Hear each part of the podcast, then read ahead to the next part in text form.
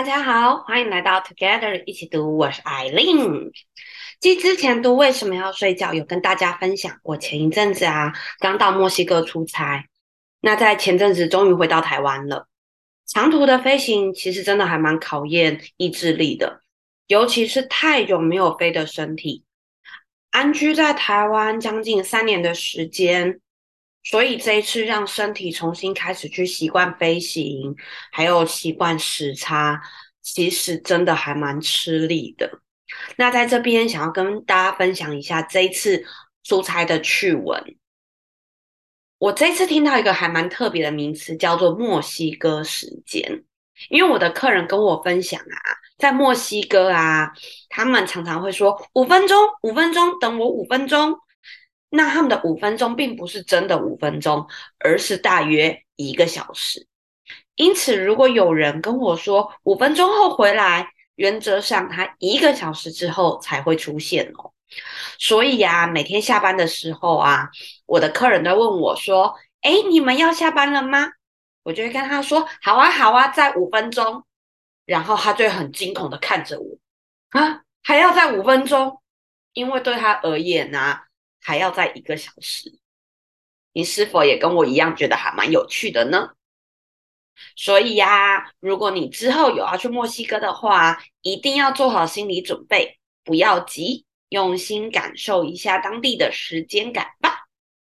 那回到今天的主题，今天我要跟大家一起读的是《做自己的生命设计师》第六章到第八章。接续上一次劝带了大家一起找到属于自己的好时光，搭配心智图思考发展的可能，然后再透过奥德赛计划自己接下来的规划。接下来的这三个章节就是要跟着设计师来打造我们的原型啦。不知道你有没有对自己的方向感到茫然过？感觉好像周围的人都很坚定的走在他们的人生道路上。而自己虽然也在自己的人生道路上行走，但却越走越茫然，连自己都有点不清楚这是不是自己要的。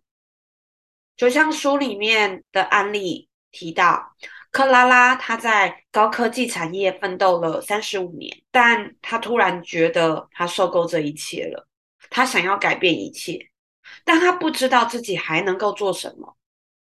他周遭的朋友提供了他很多建议，并且鼓励他勇敢去做。但问题在于，那要做什么？如果你跟我也跟克拉拉一样，都曾经面对这样的问题，或是你现在还深陷在这个问题的话呢？其实最根本的原因就是我们没有原型。在求学的过程，还有求职的过程。我们总是顺着家人、社会的期待往前走，但我们却没有去了解我们自己心里面的声音。这也就是为什么刚刚提到原型会那么重要了。这张作者就是要带着大家，先从打造自己的原型开始来帮助自己。而首先第一步就是要学习着听故事。听谁的故事啊？听那些正在做你想要做的事情的人，过你想要过的日子的人，他们的故事，了解他们的成长故事，了解他们的一天。毕竟很多生活，我们都只有看到它表面上的光鲜亮丽，但光鲜亮丽下面的繁琐任务，不一定都是我们真的愿意而且喜欢的。只有听完了他们的故事。我们才可以思考我们的切入点。那当你听完了故事，你也觉得你有兴趣，就勇敢的去体验看看。你如果想做业务，就去试试看；如果你想开餐饮业，就去试试看。可以先着手从一些小型的外烩，或者是小量的外送订单开始。还记得之前我们有做过奥德赛计划吗？看看当时的问题，思考一下你现在思考的这个原型，它会如何去面对这些问题呢？然后我们再一步一步的把这个属于我们的原型把它规划出来，并且慢慢的去执行吧。那接下来到了第七章，找不到工作的方法。这一章的题主题很有趣吧？我想我们都有过求职的经验，求职的方式有很多，有毛推自荐，有朋友介绍，也有自己在一零四报纸上面找寻真人讯息。那在这个章节就有提到，找工作的方法其实很多，当然网络也不会是我们唯一的选择。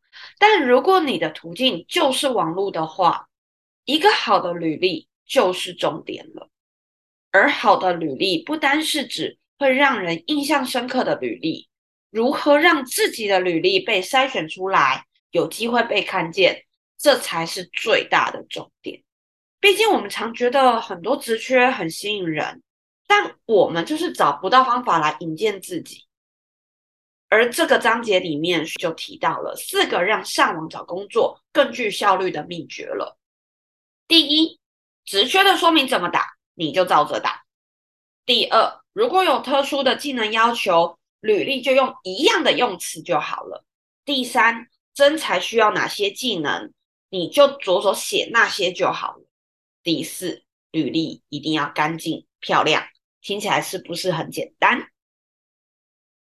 但其实上面这四点虽然很简单，却常常是我们没有注意到的地方。尤其是台湾现阶段的求职环境，我们很常都是透过一零四或者是一一一五九一等等网络的平台。那求职履历就是一份公版，你就用同一份公版投二十间公司。所以下一次我们都可以试着去调整一下自己的履历，再发送看看，看你要投的公司它需要什么，你就给他什么就好。当然。以上的方法只是为了要让自己的履历增加被找到的机会，但大家在求职的时候还是有一些要注意的地方，像是这个职缺它开多久了，然后他面试了多少人。其实一份职缺不完全是求职者被筛选，如何从这些零碎的讯息里面抓出关键的讯息，其实也很重要。像我很多年前在求职的时候啊，就发现。有一些职缺，不知道为什么它永远都开着，它永远都在征人。明明是一间很大的公司，可是就好像永远都补不到人一般。一直到我自己刚好有一个朋友到职，我们就理解了那个职缺为什么一直开着的原因，就是因为那份工作的流动率很高，所以职缺才会永远开着，永远在等着补人。那题外话啦，以我现在身为面试官来说的话，除了上面提醒的几点很重要之外，大家还要注意一份完整的履历，清楚的交代你的故事、成长过程、每一份的经验，它带来的收获还有成就都是很加分的哦。也是在还没有看到求职者前，身为面试官可以最快了解求职者的方式。那这本书的第八章，作者便提到了设计梦幻工作。毕竟每个人心目中的梦幻工作都不会自己来敲门，而是要我们主动着手来设计、争取。其实我觉得我在这边，我会想要把“设计”这两个字改成“争取”这样的字眼，也就是来争取梦幻工作吧。